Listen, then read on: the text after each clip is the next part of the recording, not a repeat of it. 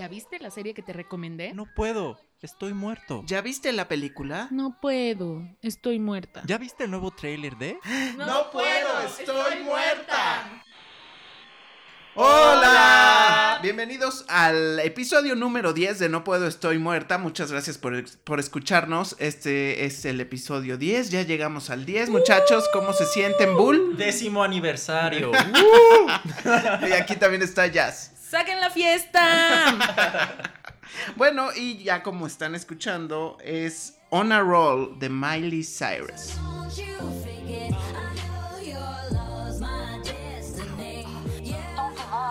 Realmente no es Miley Cyrus. ¡Oh! ¿Quién es? Ashley Tu. Ashley Tu, el personaje de Miley Cyrus en la serie de Black Mirror. Oh. Yo creí que ibas a ¿De decir qué? que era ¿De qué serie? Montana. Black Mirror. ¿Cómo? Son bullies. Son muy bullies. Todo esto porque no puedo pronunciar bien la R, ¿verdad? No puede decir espejo en inglés. Jazz. Pues sí, se estrenó la nueva temporada y no tuve la oportunidad de ver los otros dos episodios, me fui directo al de Miley Cyrus. Eh, ella es una cantante pop en el episodio que se llama Ashley 2. ¿Y cuál es la diferencia de su vida? Pues no mucha realmente. Hannah Montana. Exactamente. El episodio ha sido muy criticado por fans de la serie porque dicen que es como una manera de venderse, que porque la eligieron a ella. Pero si lo ves fuera de eso, el episodio entretiene. Ella es una estrella pop que está siendo, pues digamos, un poco esclavizada por su tía. No la deja ser ella, la controla demasiado en su carrera. Pero a la par saca un, un muñequito, una muñequita que es como una Siri, que es ella, entonces le hablas y pues conoces a la personalidad de, la supuesta personalidad de Ashley 2.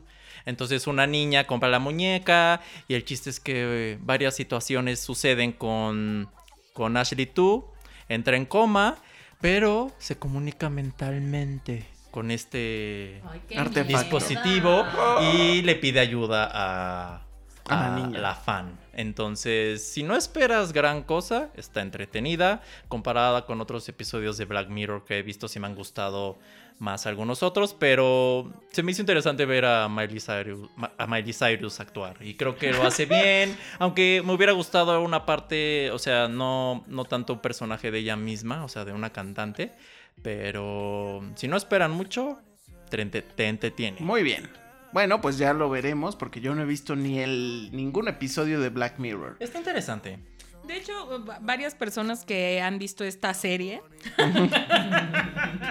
me han comentado que puedes ver como eh, aleatoriamente los capítulos, o sea que no importa el, el orden, Sí, porque es un unitario más Entonces- Cada historia es. puedes disfrutar de, de alguno que otro. Yo te puedo recomendar alguno alguna vez. Sí, a lo ¿eh? mejor no necesitas ver todos. Con ver algunos episodios. Hagámosle retos. bien. Así de, ya Reto. sabemos que me van a retar. para reto.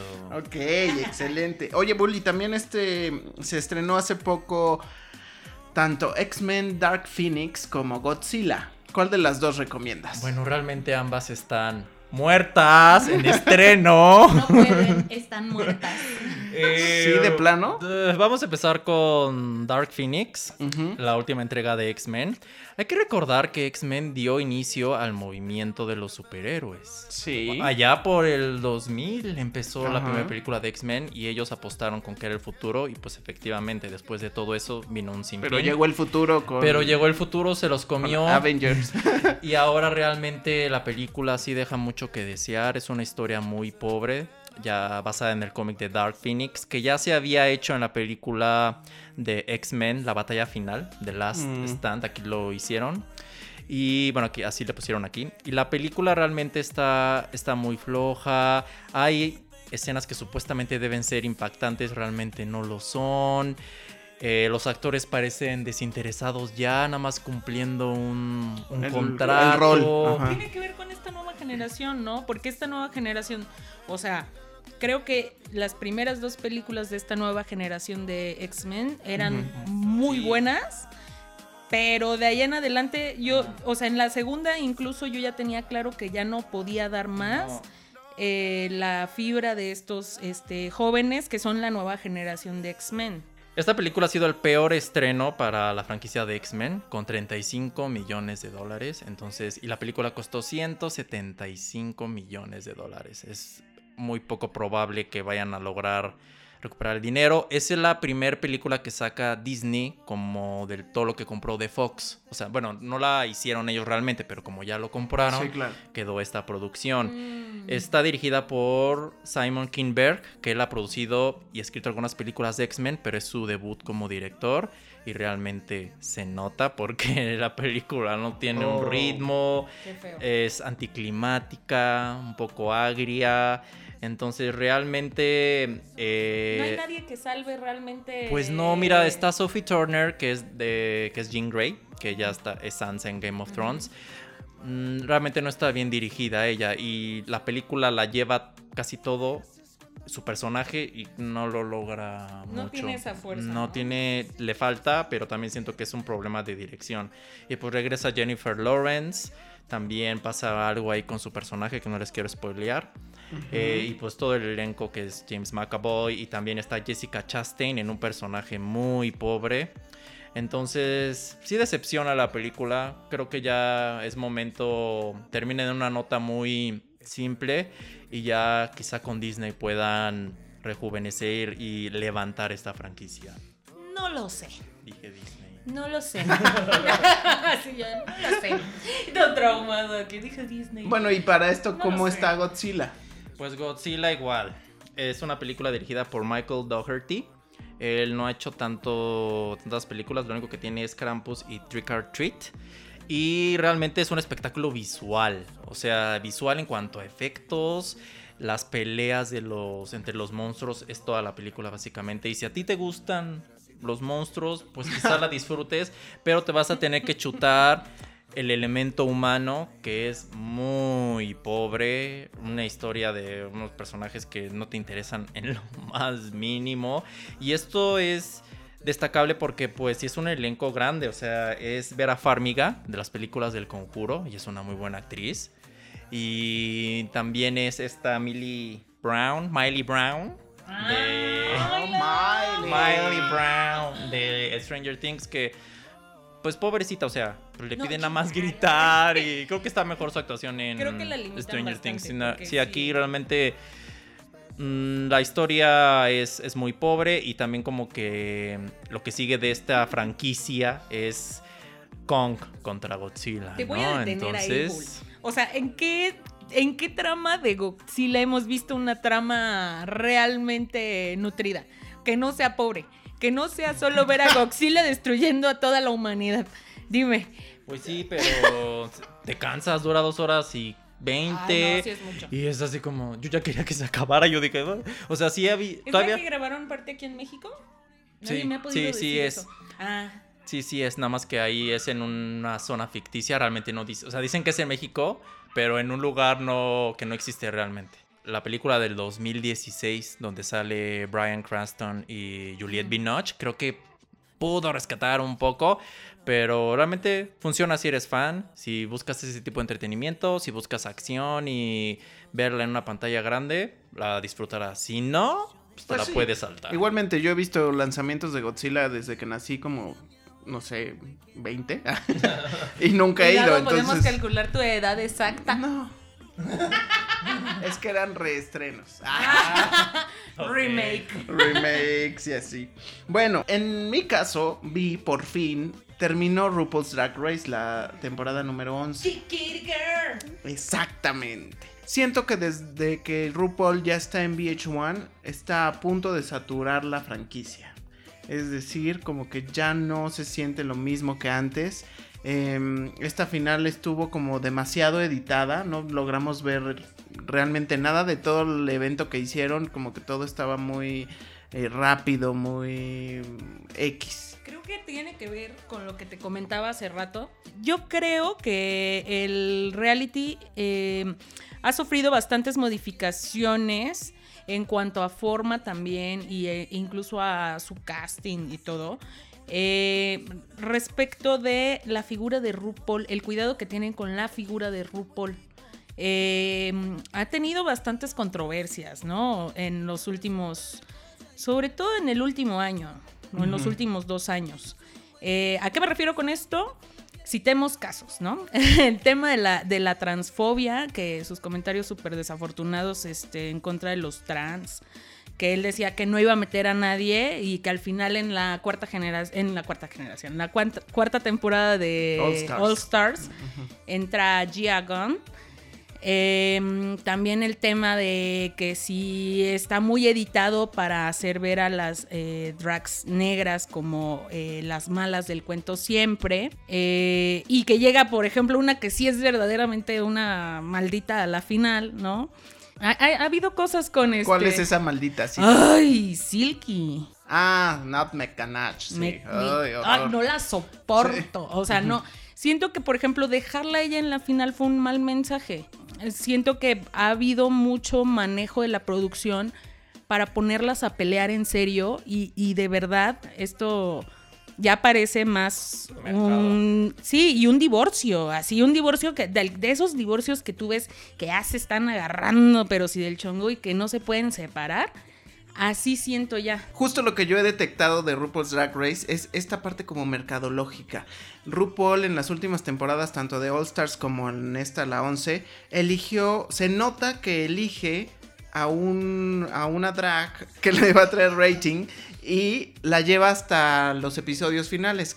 Caso de Valentina y caso de Bungie. Miss Bungie, aunque es muy amada por todos, honestamente su drag estaba muy limitado y debió salir mucho tiempo antes que hasta donde llegó. Y además no la lleva hasta la final, la, la saca en un episodio antes de la final y dices, bueno, si ya, si ya te ha servido de cancho para, para esta temporada, pues ya me- de menos llévala a la final. No, y- ¿no? Y aparte creo que también, o sea, estamos hablando de seres humanos. O sea, están Claro. jugando con sus emociones, creo, y ya en esta última temporada me pareció que no de manera saludable, porque está bien hasta cierto punto elevar la competencia, ¿no? Ciertos piques y todo eso. Pero ya a- ahora sí vi como que esta intención este, muy mezquina de exprimirles las emociones. Sí, de detonar conflicto, ¿no? Es lo que Sí, tú exacto. estás Que es lo que yo ya digo, no, eso, esa parte no está padre. O sea, considerando todo este entorno y contexto social en el que se desenvuelven las drags, ¿no? Entonces, no, no sé, yo estoy un poco decepcionada.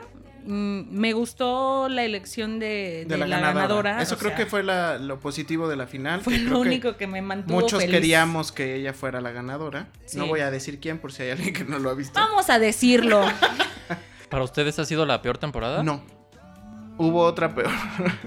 Oigan, ¿y no ¿Para creen- ti cuál es la peor temporada? La peor temporada es en la que participó Kimchi. Sí. Para mí. Justo porque en el- la final fue así como de por.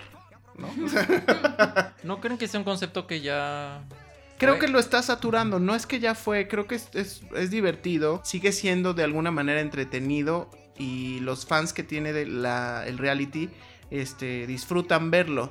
Pero ya es muy evidente que hay muy, o sea, es muy dispar las- la, competencia. Hay, hay eh, participantes que son, que están muy básicas, que entran a la competencia y que obviamente sabes que van a ser las primeras en salir. Y anteriormente, y obviamente pues es bien complicado también en cada, cada año tener participantes Nuevas. con alto nivel, sí, porque pues ya las quemaste, ¿no? Entonces quizás valdría la pena que, con- que, que dejara descansar el proyecto quizás cada dos años, no cada año, porque creo que ya es demasiado. O sea, si un año sacas una temporada normal, regular, y el próximo año sacas All Stars, creo que sería mucho mejor que estar sacando All Stars y, y temporada regular el mismo año. O sea, es demasiado. Sí, ya está saturado, pero aparte también creo que la serie cuando empezó eran otros tiempos. Y ahorita estamos en. Ahorita está mucho lo de inventadas, lo de mucho conflicto entre la comunidad. Y como que eso atrae y da mucho rating, ¿no? Entonces. Es muy diferente a cómo, se, cómo era el panorama cuando la serie se estrenó, que era como de inclusión, de aceptación, y ahorita como que siento que ya ha cambiado un poco el enfoque. O sea, creo que ya sí es literal una este, cuestión mezquina de quiero dinero, quiero rating, quiero dinero. Porque, por ejemplo, lo estoy viendo en la, en la más draga. Que apenas lleva dos temporadas. Y en serio hacen un Que La Más Draga es énfasis- un reality show que pueden ver en plataformas digitales, pero es mexicano, ¿no? Sí, exacto, si hay alguien mexicano. que no sepa. que está inspirado, por supuesto, en, en RuPaul, este, pero eh, ellos sí desde la segunda temporada, desde que inició, sí dejan claro y lo dicen directo, esto no va a ser una cuestión para sacarnos los ojos. O sea, a todas nos ha costado un buen de trabajo salir adelante y queremos que esto sea una hermandad. O sea, no nos vamos a meter el pie así como por mala onda, que sea con competencia. Y eso sí lo dejan claro. Y eso, por ejemplo, en cuestión de enfoques, me parece que es lo correcto. La próxima temporada tal vez yo esté muy contenta y se me haya olvidado todo esto. Sí, al, al final lo que sabe hacer muy bien RuPaul es venderse y por eso cada temporada ahí nos tiene viendo su, su reality show. Entonces, bueno, coméntenos, coméntenos si, bueno, dice, dice él no. Este, coméntenos qué opinan ustedes en nuestras redes sociales que son en Twitter no puedo podcast, en Facebook no puedo estoy muerta podcast y en Instagram no puedo estoy muerta. ¿Eh? Muy bien. Eh, por Sin and- acordeón y todo. Finally. Bien, y Bull nos tiene una sorpresa porque viste una serie muy especial, peculiar. Se llama Sí. Vida, ¿no? Fíjate que ahí explorando en Apple TV eh, encontré. ¡Oh! ya. Mundo Fifi. Bienvenidos a Mundo Fifi. entramos a la sección Es de nicho. Casi, casi. Eh, y encontré en la plataforma Stars. Stars es un canal en Estados Unidos y que tienen series originales. Y encontré una serie que se llama Vida. Y la serie es 100%, bueno, es con puro elenco latino. Habla de la historia de la familia de Vidalia. Vidalia era, era, porque empieza así el episodio con una señora falleciendo y mandan a llamar a sus dos hijas. Entonces, el nombre de las hijas es Emma y Lynn. Ellas regresan pues a ver todo lo del funeral de la mamá, pero pues ellas, ellas ya tenían su vida. Una trabaja en Chicago y le va muy bien. Entonces, Emma es muy especial, muy sangrona desde un inicio y pues descubren que pues su mamá se casó en secreto con una mujer. Entonces, hay temas con la herencia, tienen un bar, quieren venderlo, pero a lo largo ves como ellas pues ya sabían, ya habían negado las dos sus orígenes. Entonces, cómo redescubren su barrio, un barrio 100% latino, hay muchos pochos, hay mucho escuchas groserías en tanto en inglés como en español y es muy abierta la serie en cuanto a la sexualidad de cada uno de los personajes. Se me hace muy buena. La trama es un poco suena a una novela mexicana porque ellas son mexicanas, mexicano-americanas. Entonces, a mí me gustó mucho la serie, ya casi la termino, son dos temporadas.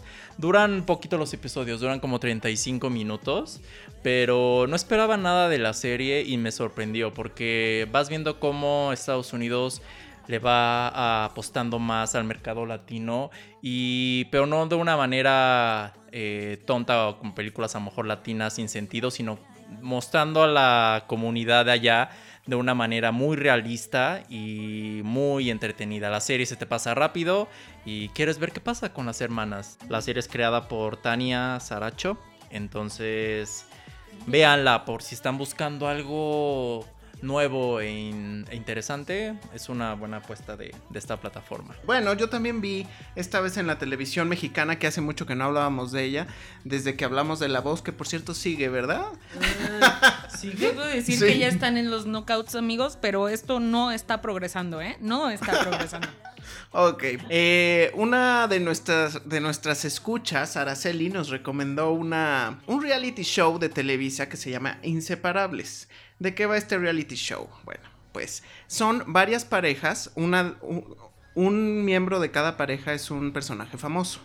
Entonces son varias parejas que están compitiendo con retos tipo de destreza y este, de conocimientos de, ellos para ganar dinero. Haz de cuenta, cada, en cada reto ganan dinero y entonces ese dinero les va a permitir convivir en una casa porque todas las parejas están viviendo en la misma casa.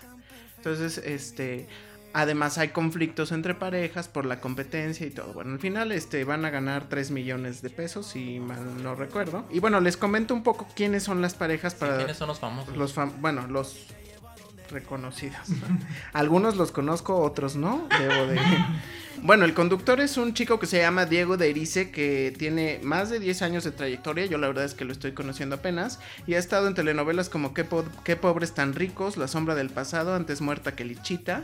Y ha participado en teatro también en Marta tiene un marcapasos, Timbiriche el musical. Bueno, este, esa es la trayectoria del conductor. ¿Y las parejas cuáles son? Bueno, pues empezamos con, sale Lorena Herrera con Roberto Assad, que es su marido. bueno, no, no creo que no tengo que decir quién es Lorena Herrera, ¿no? Creo que todos los mexicanos sabemos que es actriz, también canta. Punta tacón, punta tacón, punta tacón. Exacto, estuvo, fue conductora de La Más Draga, después la echaron. Por ser la más perra.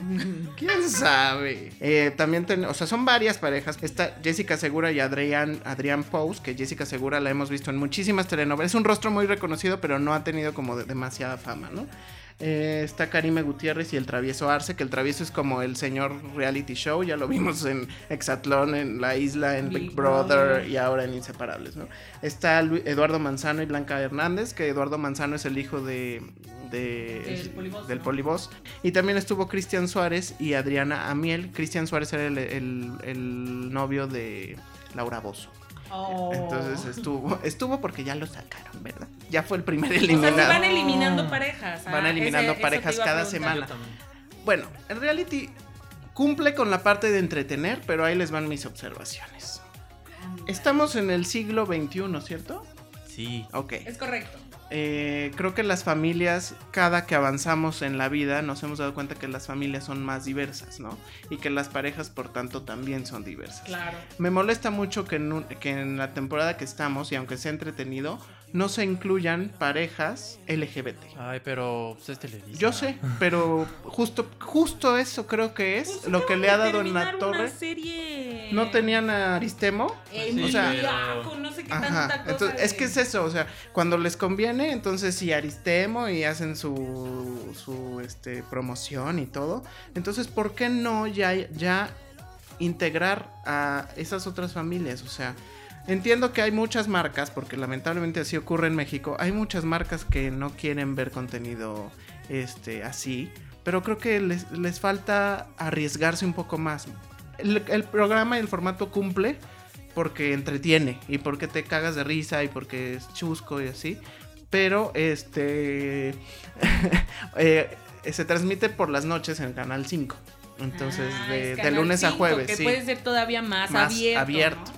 Sí, pero independientemente de la diversidad que dices, también a lo mejor de raza, de etnia, que eso tampoco han de tener, entonces... No, no, no, no, mucho menos. Mucho menos. Entonces también dices, bueno, ya, ya ni eso, ¿no? Ajá, entonces... esa parte creo que les... No solo a Televisa, no es una crítica solo a Televisa. TV Azteca también lo hace, TV Azteca también es, discrimina, incluso Imagen seguramente también. Entonces, eh, me molesta que no se incluya que no sea incluyente la televisión mexicana. Pareciera que seguimos viviendo en esta fantasía de que la vida solo es heterosexual y que eso es lo avalado por el mundo.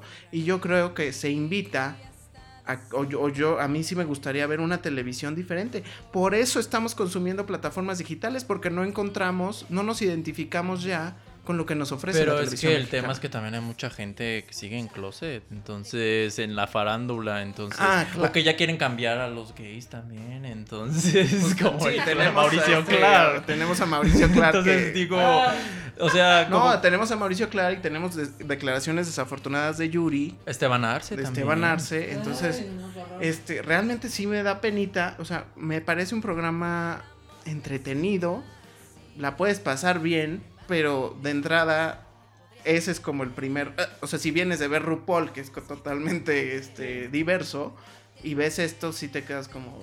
Y que además ha habido otros proyectos, por ejemplo, en la, en la televisión en Inglaterra, cuando hacen reality shows de, de, de, competencias también de diseño o cosas así, se incluye a parejas este, homosexuales o parejas de lesbianas. Y pues no pasa nada, o sea, existe. O sea, ¿por qué no darle cabida a eso, no? O sea, simplemente ya está Cristian Chávez, ¿por qué no invitarlo, sabes? O sea, es como, Cristian Chávez ya salió del closet, ¿por qué no lo invitas a este tipo? Digo, igual no acepta, Tal ¿verdad? vez Pero, está sola. pero o, a- o incluso a Mauricio Clark, ¿no? No, no. Eh, que vaya con su Hubiera esposa. sido interesante este, descubrir la nueva vida de casado de Mauricio Clark. Ajá, exacto. Pero lo que, bueno, lo que sí pueden encontrar es un programa de competencias entre parejas. Descubres si realmente se conocen, si realmente se quieren, cómo es la dinámica en, en grupo, pues lo que vemos en muchos reality shows. Y parece que está entretenido, a algunos les está gustando, a otros no. Que hay como esta ondita, ¿no? De realities de parejas últimamente. ¿Qué tienen contra los solteros? A ver, díganme. Bueno, entonces vamos a pasar a nuestro reto colectivo que fue arenas movedizas. Quicksand. Quicksand. Sí, muy bien dicho. Este, no, o sea, debo de agradecer especialmente a mi amigo eh, Betancourt por la recomendación. Sí me quedé boquiabierta. No sé ustedes, chicos. Se quedaste frizz. Me quedé helada. Helada como paleta. Este, en realidad, la mayor parte de la, de la serie sí me pareció bastante bien estructurada. Eh, de pronto sí llega a ser un poco de, ¡ah! de desesperante de, de ya a ver qué pasó, qué pasó, qué pasó. Y esa misma desesperación fue la que me llevó hasta ver la conclusión de la temporada. Eh, Son seis episodios y se estrenó. Es un original de Netflix. Sí, Entonces, basado en una novela sueca. Bueno, empieza ahí con un caso muy este muy intenso porque es un tiroteo en una escuela. Eh, y pues los, los vemos muy poco de lo que pasa o vemos como ráfagas de lo que pasa y de pronto ya vemos a, a- a la chica que, que fue novia de uno de los involucrados en el tiroteo. Eh, y está en un tremendo lío porque eh, se entiende que pues el que inició el tiroteo murió. Murió porque ella le disparó. Y este, bueno, todo, eh, toda la, trama de esta miniserie tiene que ver con cómo se va desenvolviendo eh, la serie de hechos que llevaron hasta ese momento. No es una secuencia lógica, es, es realmente como se va presentando en- en pues digamos que igual y puede ser como una trayectoria de mente humana, ¿no? Como que te llega de repente un recuerdo y así es como vamos nosotros viendo a través de la perspectiva eh, de Maya. Maya. Maya. ¿Es que Maria o Maya? Exacto. Maya. Sí, Maya. y, y es este muy intenso. Lo que justo como bien mencionas es que vamos encontrando al personaje principal en este primer episodio, que fue el que les puedo compartir, que este que vas descubriendo con ella porque aparentemente ella está en shock. Después parece que da un twist y no sabes si más bien está ocultándolo todo, ajá. Pero pareciera que está en shock porque están las escenas estas trágicas que si logras ver, las primeras escenas pues es, eh, sí logras ver sangre y mucho destrozo y así. Entonces, em, vas siguiendo y descubres como con ella qué fue lo que pasó, los recuerdos que tiene. La verdad es que el personaje que, que está involucrado o el que aparentemente, digo aparentemente porque no lo sé, este operó todo, eh, pues tiene como una vida disfuncional. No, no pareciera que tuviera algún problema real en su vida, pero cierta disfuncionalidad en su familia que te deja ver el primer capítulo, que pudiera ser como o lo que yo intuyo el detonante de todas sus acciones. Sí, la serie toca un tema muy relevante ahorita más que nada por lo sucedido en lo que sucede muy frecuentemente en Estados Unidos. Eh, pero si bien la serie sí se me hizo buena y con un tema fuerte y con escenas fuertes, recurre mucho al elemento del flashback y una narrativa ya usada muy a menudo. Pero en este caso no creo que haya dado demasiado desarrollo de los personajes. Si tú te pones a ver el primer episodio y el último, todo lo que pasa en medio, a veces siento que no fue tan bien logrado ni tan trascendente. Yo tenía más expectativas de la serie, pero no creo que me haya dado un una vista a la mente de estas personajes de estos personajes en especial la de Sebastián que es el novio entonces creo que ahí se pierde un poco la serie.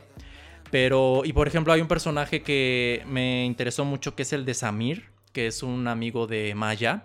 Creo que pudieron haberlo desarrollado más. Entonces sí siento que para un tema tan importante, la serie tenía más cosas que decir.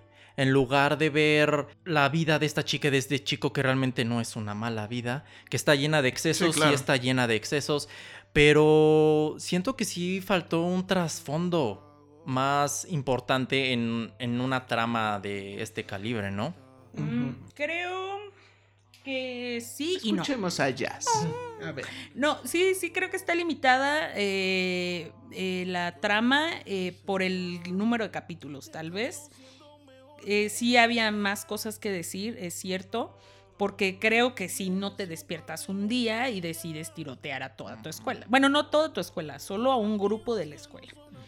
Eh, pero también creo que adentrarse más en la mente de Sebastián era justificar un acto delictivo relacionado con problemas de salud mental y ese tratamiento es bastante complejo. Ahora, también habría que ver qué hay en el libro. Sí, no, lo he leído. Porque al final el libro quizás no va más allá. No, pero tampoco va más allá con ella ni con nadie. Entonces, en el caso de ella, tampoco. Mm, o sea, creo que los guionistas o los que crearon la serie debieron hacer un personaje que. O sea, que tuviera cierta empatía. Y yo nunca conecté mucho con, con Maya. Yo creo que ahí eso tiene que ver con una cuestión cultural, sí, porque es más bien el tipo de personalidades que hay allá, eh, porque recordemos que la serie es sueca, ¿no? Sí. Entonces, yo también al principio decía, bueno, porque esta mujer es como inexpresiva, ¿no? O sea, es como, pero el personaje, digamos, o sea, y después vas descubriendo que sí tiene expresión, pero son unas expresiones como más eh, limitadas, como muy muy moderada, es un personaje muy moderado, pero se me hace que es una personalidad que es muy frecuente encontrar en esas partes. Porque nosotros somos muy, o sea, los latinos somos, los latinos somos muy cálidos y muy este intensos. Y entonces de pronto encontrarnos con alguien tan así como tan frío, este puede ser eh, complicado. Yo no puedo hablar mucho porque no vi toda la temporada, pero este sobre el personaje de Maya eso, por eso yo pienso que está en shock. Si se mantiene en shock, entonces sí creo que pudieron haberlo. Me da pues es que sí se mantiene en shock. Sí, sí. A mí yo Entonces no hubo una transición del personaje. Yo, yo logré encontrar una mm, evolución del personaje ya en los últimos dos. En los últimos mm. dos episodios es cuando ya truena así lo que tenía que tronar dentro de ella y fuera porque es cuando ya tienes también más elementos de cómo se fue destapando lo que pasó. Ok. O sea, literal, ¿sabes lo que pasó hasta como el último, el último episodio? Sí, de hecho el último. Aunque realmente, bueno, yo tenía una idea de lo que había pasado y sí terminó siendo eso. Pero no, no hay ninguna revelación ni un este giro al final. Esa es una realidad. Y el tema es que, por ejemplo, investigué en Suecia y la gente en Suecia no está como que muy conforme con la serie. Porque dicen, aquí en Suecia no hay atentados escolares. Es que no hay esos problemas, sí, Entonces dicen... Como muy civilizado. Entonces dicen, no, y aparte, y los, hasta ellos mismos luego dicen, es que los actores que tenemos no son buenos. Entonces, como que hay un tema ahí de que la novela está mejor, habrá que leerla, no sé. Sí, claro. Eh, la serie creo que sí, en general daba para más. No es mala, es bueno verla. Pero, por ejemplo, para ese tema yo preferiría ver algo más como Elephant, la película de Gus Van Sant, basada en Columbine. Creo que ahí sí te da un un panorama de los adolescentes, de su vida, de cómo influyen sus comportamientos. Y esa película a mí sí se me hizo una experiencia más memorable. O hablando de salud mental, we need to talk about Kevin. Ah, mira, esa película brillante, muy bien. Sí, es correcto, es muy buena. Entonces, creo que ahí es diferente, pero. Sí, le falta algo, ¿no? Falta algo. Sí, yo, yo justamente pensé que tenía que ver tal vez con la cuestión cultural. No me pareció malo. Y yo yo sí, sí dije, ah, eh, sí está feo, o sea, sí, yo sí logré identificarme, sobre todo por el, momento en el que te das cuenta que cuando estás cerca de personas que tú quieres o que tienes cierta estima, no dimensionas eh, que también te pueden hacer daño. Claro. ¿No? Entonces, este, como que esa parte a mí sí me dejó así como de. ¡Ah! ¡Órale! Sí, es, eh, al final sí te enganchas. Sí, o sea, sí, tú sí, sí. terminas de ver el primer capítulo ver. Sí, sí, sí. y quieres ver más. Entonces yo pronto veré, este, la veré por completo. A ver si es cierto. Si no castigo. Depende de sus retos, chicos. Te tocan los más fáciles. Ay, espérate, tantito. No, espérate, me- le toca retarme a mí, no lo provoques. Se puede, Ok. se puede vengar. Hablando de retos, tuvimos retos la semana pasada. Y voy a empezar yo porque soy el más fácil. Sí, facilota. Esto ya se descontroló. Escúchenla. Bueno, Bull en el episodio 10 se va a despedir. Bueno, amigos. bueno, eh, a mí me tocó eh, ver Bonding. Y fue una maravilla, la verdad es que la disfruté muchísimo. En el momento en que me senté a verla no pude parar hasta ver el último episodio. este, ¿esa sí la vi completa? Bueno, también hay una razón de ser. Los capítulos son de 15 minutos Sí, máximo. Sí, Pero me encantó, o sea, ese formato me encantó porque era como ver una película en capitulitos, ¿no? Entonces, este, básicamente lo que habla son dos amigos de, pues, de la escuela, o sea, de la prepa, por así decirlo, de la high school, que pues tienen ahí una historia que no ahondan mucho en ella, pero tienen ahí una historia previa de- de ellos descubriendo su sexualidad. Y eh, ella se dedica ahora a ser dominatrix. Quiero su trabajo. Y él está muy necesitado de dinero y ella le propone que sea su ayudante. Entonces lo que empezamos a ver es eh, mucho las perversiones que tiene la gente, qué es lo que necesitan para sentirse satisfechos sexualmente, son, y la forma en que lo, lo tratan es, es, eh, muy cómica y muy este, hilarante. Y eh, la, verdad es que la vas disfrutando. No quiero decir mucho porque tampoco es tanto lo que pueden ver. Y este. Y la disfrutas mucho, te- se te va como agua. Pareciera que estás viendo una película de todos los capítulos. Los actores muy bien. Este. Incluso los actores secundarios también muy bien. Eh, es una temporada hasta ahora y son siete capítulos los que están en, en Netflix. Y los, la protagoniza Zoe Levin o Zoe Levin y Brendan Scannell, ¿no? Entonces, este, pues disfrútenla, véanla, está muy divertida. ¿Tú qué opinas, Jazz? ¿Tú que me la recomendaste? Me encanta. Me encanta la parte en la que te van mostrando fetiches muy curiosos. eh, y no los ridiculizan, de hecho, pero es, es bastante cómica la forma en la que los llegan a presentar, ¿no? Y sí, me, me agrada, espero que sí haya una segunda temporada, pareciera que la habrá. La necesitamos. La necesitamos.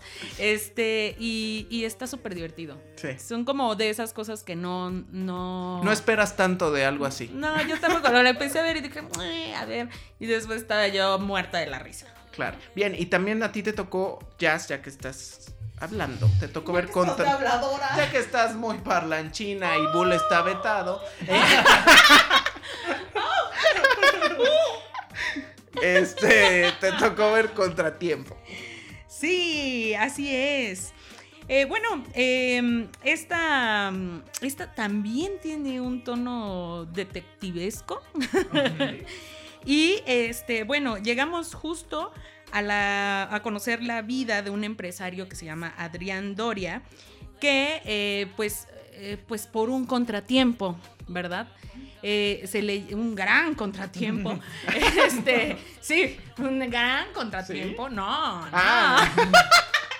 No, no, no, gran contratiempo, este, pues empieza a tener el declive de su exitosa vida, ¿no? Todo porque pues el día que decidió que ya era momento de terminar con su amante, quien también estaba casada, pues atropellan, a- digo atropellan este, yo bien O sea, terminar, atropellan. romper su relación. Ajá, Ah, ok. iban en el coche, en la carretera y de repente chocan con otro vehículo, ¿no? Y resulta ser que el conductor, un, eh, un joven, muy joven, pues muere en el lugar. Entonces, el, ellos, ellos dos, pues, eh, terminan eh, buscando la forma de cómo ocultar esta, este homicidio imprudencial. Este, creo que sí, mis amigos abogados espero que me corrijan si no es así. Pero bueno, este homicidio eh, o este accidente que termina con la muerte del chavo, pues se vuelve una tortura total porque pues a pesar de todo lo que hicieron para um, ocultarlo, eh, una serie de contratiempos este, hacen que se crucen la vida de los papás del chavo que murió con la pareja de él y que al final lo terminen extorsionando y a ella asesinando.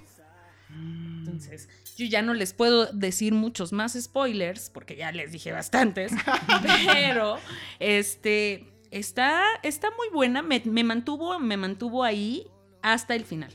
El final lo repruebo totalmente. Eh, sí, ya como que intuía que algo raro iba a pasar ahí al final porque algo no me cuadraba. O sea, la premisa es muy buena. Sí. Sí. y vamos conociendo estos hechos a través de cómo este hombre contrata a una persona que le ayuda a reconstruir toda la, eh, pues todos los hechos para poderse zafar de esta, ¿no? Y ya, pues vas descubriendo qué onda con este vato, que es realmente un patán. Y eh, el final es, comillas, inesperado. Pero sí, sí siento que se cae bastante la película. O sea, de todo lo que lograron construir, por lo menos hasta la mitad, se cae todo. Se cae todo de la mitad para adelante. Sea, es como si hubiera cambiado del director y. Ya, pues es que parece como un engaño, ¿no? Al oh, final del día todo es un engaño y y la presentación de, cómo se destapa ese engaño es lo que dices, ah, ya, en serio, neta, no manchen, o sea, no. es una película española que me la recomendaron mucho y como bien dice Jazz, la empiezas a ver y es un misterio que te atrae, pero el tema es que empiezan a pasar tantas cosas inverosímiles una tras otra, tras otra que al final dices, ¿qué es esto, tío? Porque es un revoltijo de cosas y ya al final nada tiene sentido, entonces se les pierde. Sí, sí, se va al carajo. Este, y sale Merlí, fíjate. Ah, sí. Sale el protagonista de Merlí. Oh. Sale el protagonista de Merlí. ¿Lo reconociste? Sí, claro que sí. Y este, pero pues es como el único que reconocí, ¿verdad?